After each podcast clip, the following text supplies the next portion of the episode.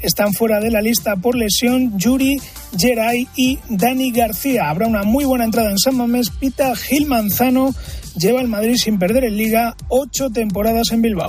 El Barcelona ha cerrado la inscripción de Gundogan. El fichaje estrella del verano ya ha recibido el alta y podrá debutar este domingo contra el Getafe en partido oficial. En el Mundial Femenino, Francia cae eliminada en los penaltis ante Australia. En juego el último partido de cuartos del Mundial entre Inglaterra y Colombia. De momento, empate a unos.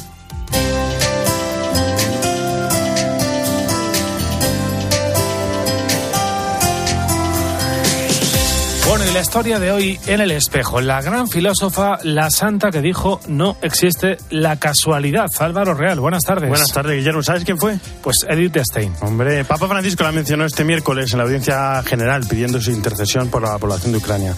Que su testimonio estimule el compromiso contra toda forma de violencia y discriminación. Por eso hablamos hoy de Santa Edith Stein, Teresa Benedicta de la Cruz, judía y carmelita.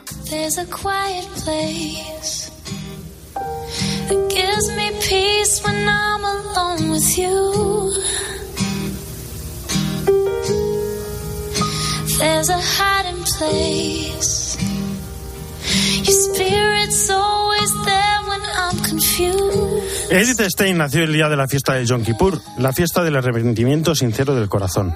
¿Casualidad? Comenzó a estudiar historia, aunque su vocación era la filosofía. Se hizo feminista radical, se convirtió en discípula y asistente de Edmund Husserl. En aquella época, tal y como ella expresó, mi anhelo por la verdad era ya una oración. En 1914 comienza la Primera Guerra Mundial, se hace enfermera. Se enfrentará a la muerte a diario. Un hecho la marcó. Vio a una aldeana que entraba con la cesta de la compra a la Catedral de Frankfurt. Le impresionó que no iba a ninguna función o acto. Simplemente entraba en la iglesia desierta para conversar en la intimidad. La muerte de un amigo de Adolf Reinach la desarboló se acercó definitivamente a la fe católica. dejó de trabajar con Hassel y lo hizo por su cuenta. Y siendo mujer y judía, pues era un ejercicio casi imposible. Otra cuestión que la marcó, leer la biografía de Santa Teresa. Cuando cerré el libro me dije, esta es la verdad escribió. Comienza la persecución directa contra los judíos, la ley le prohíbe ejercer como docente y es acogida en el convento de las Carmelitas de Colonia. Era el día de su cumpleaños. De nuevo, John Kippur. ¿Casualidad? Más tarde tomó los hábitos y se convirtió en Sor Teresa Benedicta de la Cruz.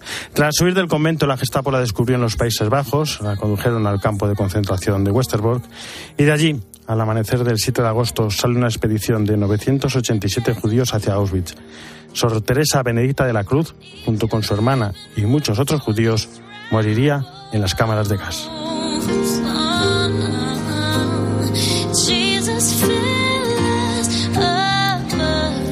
Jesús, aquí están, ¿cómo estás? ¿Qué tal, Álvaro? Buenas tardes. Evangelio de mañana. Bueno, pues en el Evangelio de mañana, en este domingo ya 19 del tiempo ordinario, nos encontramos con el Señor que después de multiplicar los panes y los peces, aunque la semana pasada leímos la transfiguración, pero hubiese tocado en el tiempo ordinario la multiplicación, Él se marcha cuando van a aclamarle como rey los discípulos, cuando están en el agua, en la madrugada le ven caminar hacia ellos, creen que es un fantasma, Pedro, para probar que es él, le pide ir hacia él y Pedro se envalentona, pero se siente en un momento hundido y le pide ayuda al Señor. ¿Por qué has dudado? ¿Qué poca fe los demás le adoran? Realmente eres hijo de Dios. Mira, Dios en la vida viene a tender la mano a todos, especialmente a los hundidos. Y nosotros también como cristianos, eso es lo que hay que hacer. Estamos también en la víspera de María Asunta a los cielos. ¿Y qué hace la Virgen desde los cielos como preámbulo de nuestra Pascua? Pues desde allí tendernos la mano a todos. Muchísimas gracias, gracias Jesús Hasta mañana. Gracias.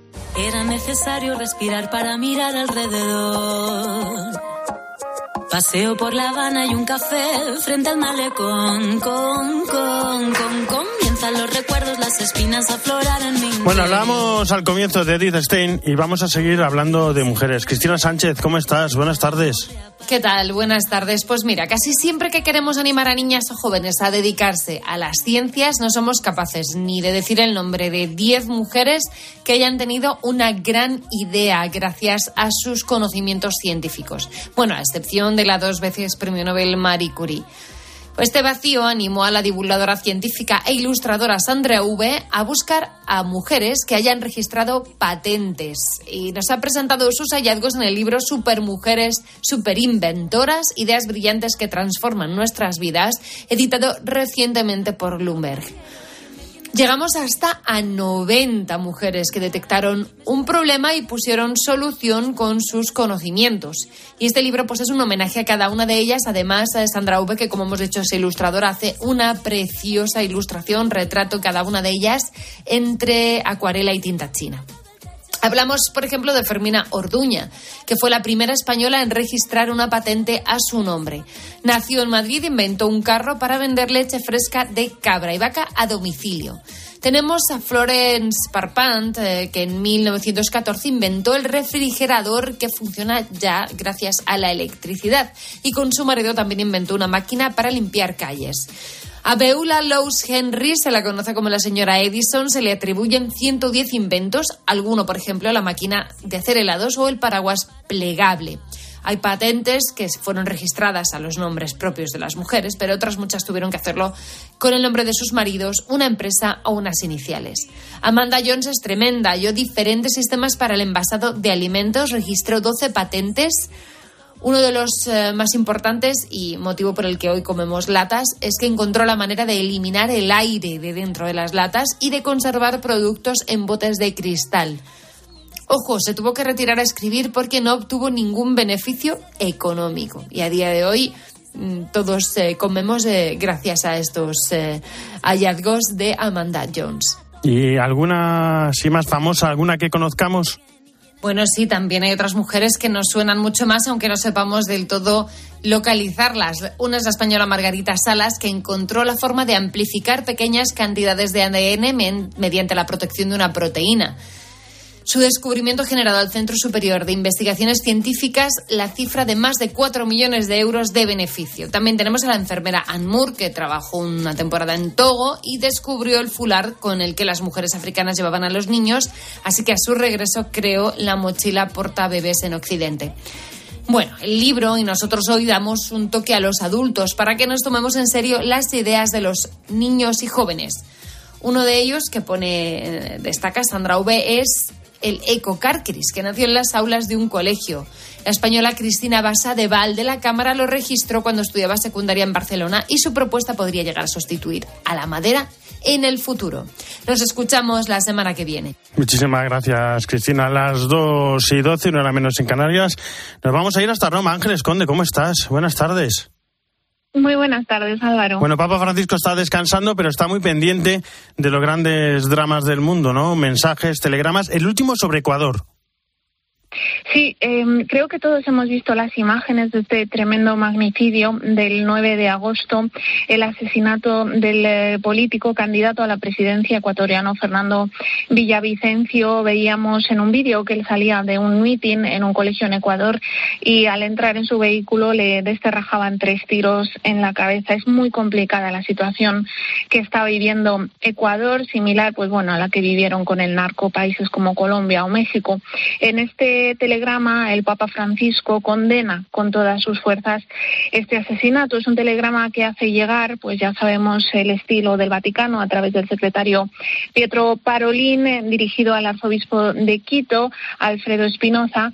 Y bueno, pues el Papa se confiesa muy triste por esta noticia, desea hacer llegar el profundo pésame a toda la Iglesia y la sociedad ecuatoriana y sobre todo a la familia ¿no? del asesinado. Y bueno, pide una esfuerzo a todos, ecuatorianos, eh, ciudadanos de a pie, políticos, un esfuerzo común a favor de la paz y encomienda a Fernando Villavicencio, a la patrona de Ecuador, a Nuestra Señora del Quinche. Da una bendición también a todo el pueblo ecuatoriano y especialmente a la familia. Ecuador celebra elecciones el 20 de agosto. Fernando Villavicencio era candidato independiente y bueno, pues estaba avanzando posiciones en las encuestas. Él había sido periodista, había denunciado enérgicamente la corrupción, el narcotráfico y sobre todo el gobierno de Rafael Correa. Pues muchísimas gracias, Ángeles. Buen pranzo. Y arrivederci. Igualmente. Arrivederci a domani. Álvaro Real. En Mediodía Cope. El espejo. Estar informado. Están pasando muchas cosas. Y estés donde estés este verano, en Cope vamos a estar ahí para contártelas. Arrancamos con esa última hora que les hemos adelantado hace unos minutos. Con Herrera en Cope y la última hora. Con Mediodía Cope, la tarde, la linterna. Muchas zonas de España han estado en alerta máxima por los incendios. El partidazo de Cope. Sesión continua de deporte aquí. Este verano, Cope te acompaña estés donde estés. También en cope.es, redes sociales y en tu móvil. Álvaro Real. En Mediodía Cope, El Espejo. Estar informado.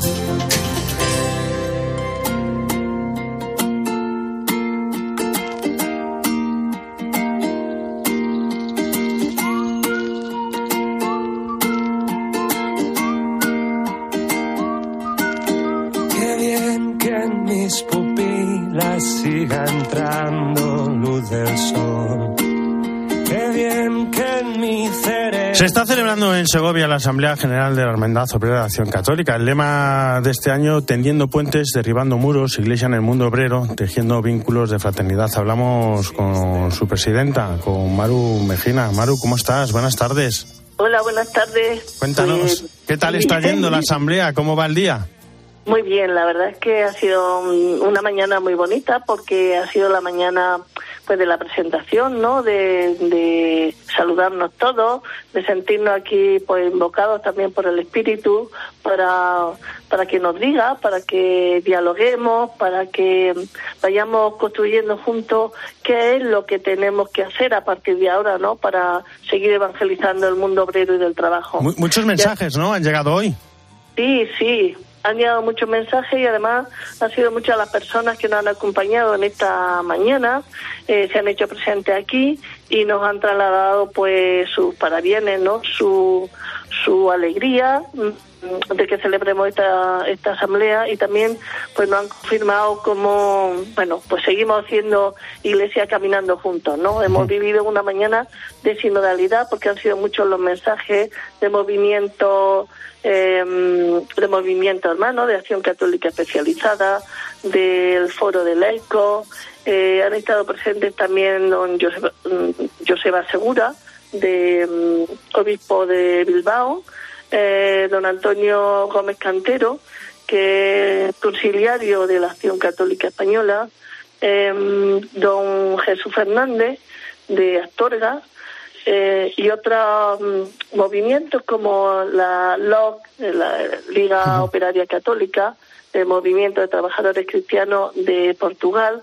Entonces ha sido una, una mañana muy cálida, ¿no?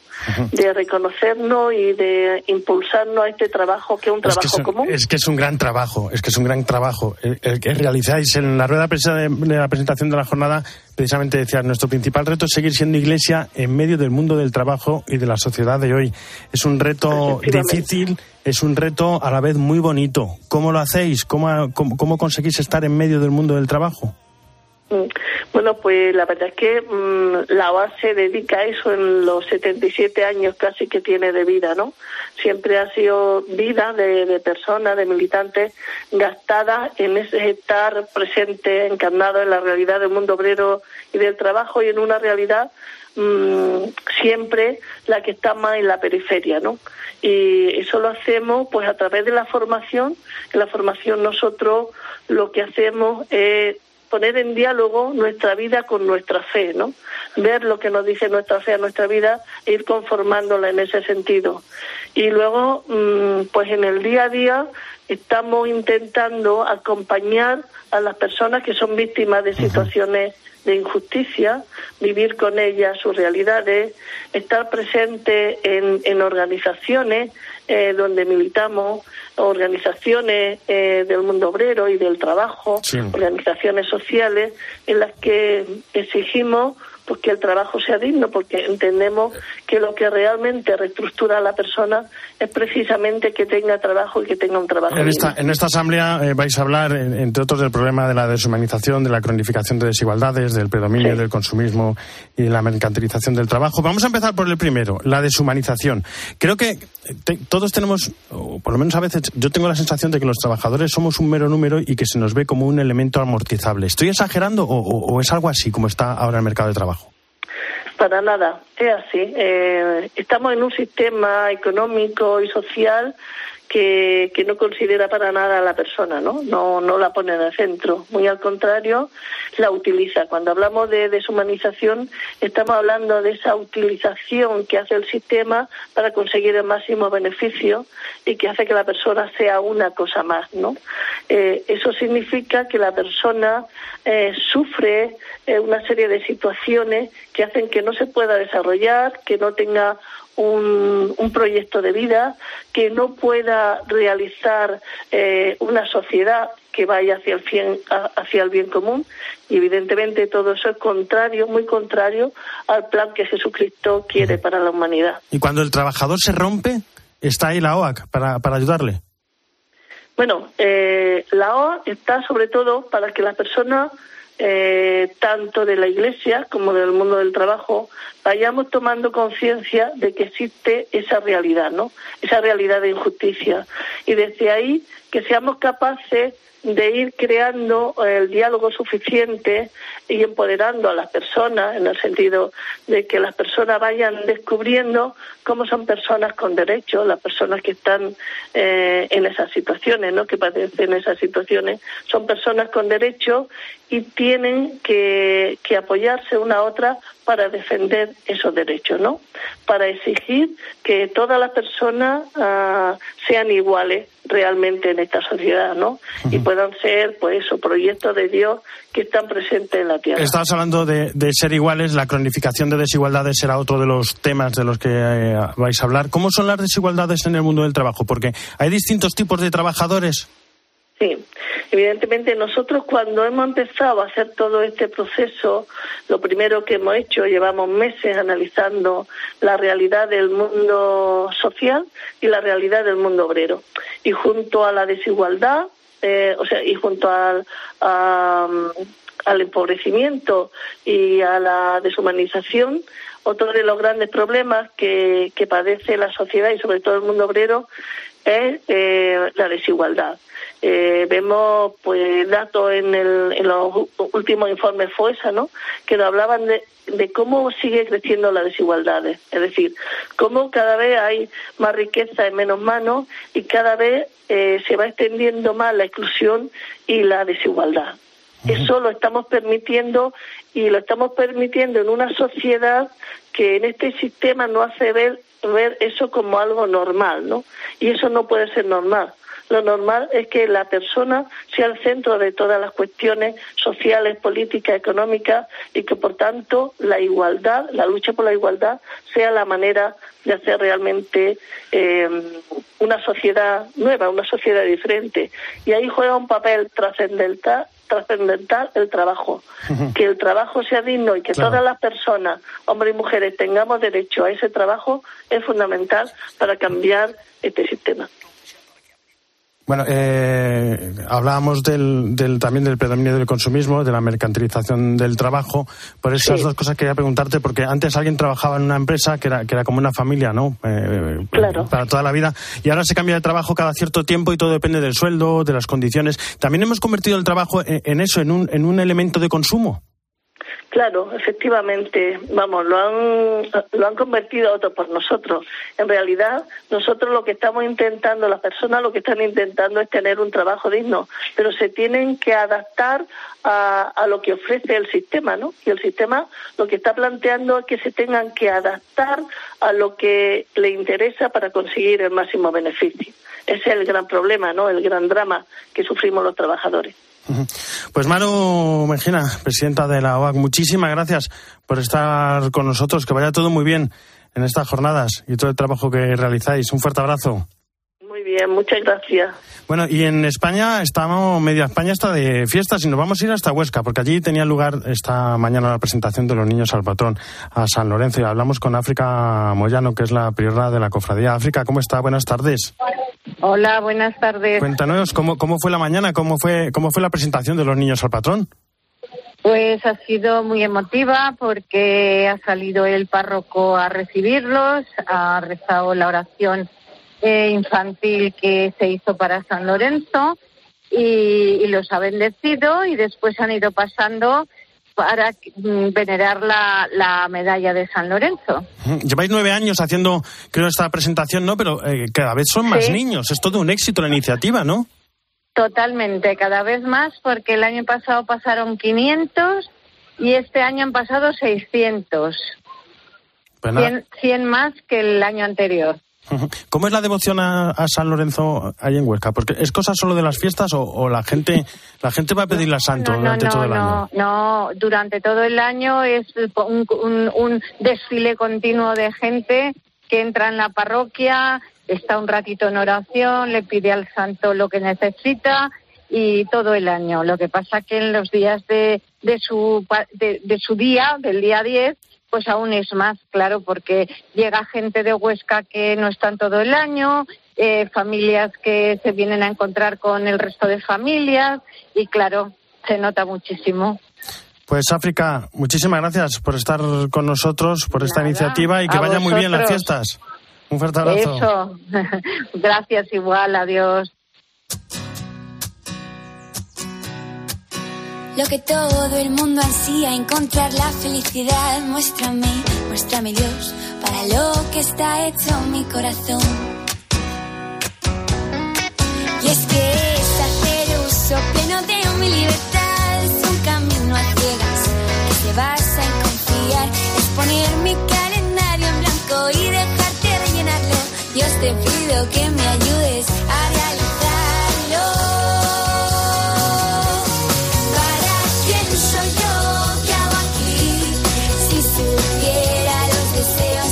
Mario Alcudia, creo que vas a seguir hablando de jóvenes, ¿no? ¿De qué nos hablas hoy? Buenas tardes. Muy buenas tardes. Una semana más los protagonistas de este comentario son los jóvenes.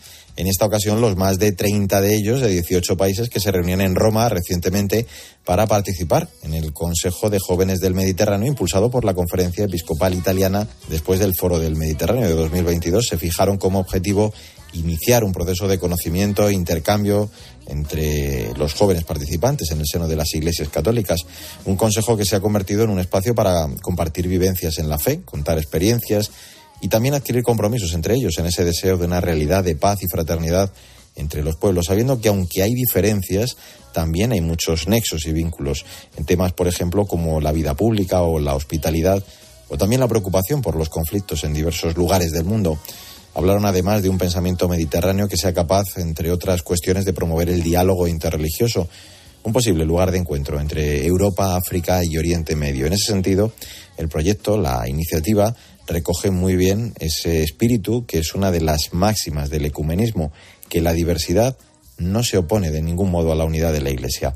La Conferencia Episcopal Española estuvo representada por varios jóvenes, entre ellos Pilar Shannon Pérez Brown, miembro de la Red Fratelli y de la Mesa de Jóvenes de la Archidiócesis de Madrid, que además fue elegida en este encuentro presidenta del Consejo de Jóvenes del Mediterráneo. que los jóvenes que representábamos a España veíamos que proyectos que pudieran a- ayudar como a los jóvenes en la fe en España era pasar de una pastoral digamos de mantenimiento a una pastoral de evangelización ¿no? entonces ayudar a los jóvenes a formarse bien para poder llegar a otros jóvenes para poder dar a conocer el mensaje de Cristo y dentro de eso pues entra también la, la acción en la vida pública ¿no? en ese aspecto creo que, que tengamos la plataforma de Red Fratelli es una pasada, ayuda un montón y cuando, cuando hablamos de ello en el Consejo, pues muchos jóvenes se vieron atraídos por ello y que fue como un boom de, esperanza y de, de querer ponernos manos a la obra, ¿no? Hablaron, como escuchabas, de la importancia de acompañar en la fe con una buena formación para poder pasar así a la evangelización, del sentido de comunión, del sostenimiento entre ellos al compartir cada cual su situación y saber de alguna forma que la preocupación de los unos por los otros hace que su fe esté cuidada. Desde luego,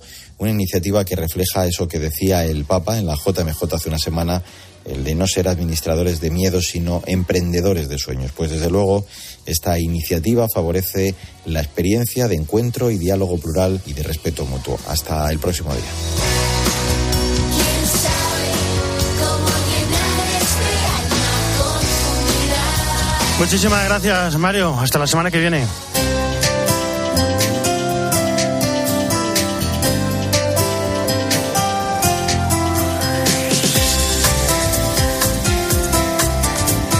En la producción Jesús Saquestán, el control técnico Alejandro Cobo y en control central José María Orihuela. Ya saben que el espejo no termina, sino que gira Y ahora nuestro reflejo se abre hacia la información política nacional e internacional de la mano de Guillermo Vila.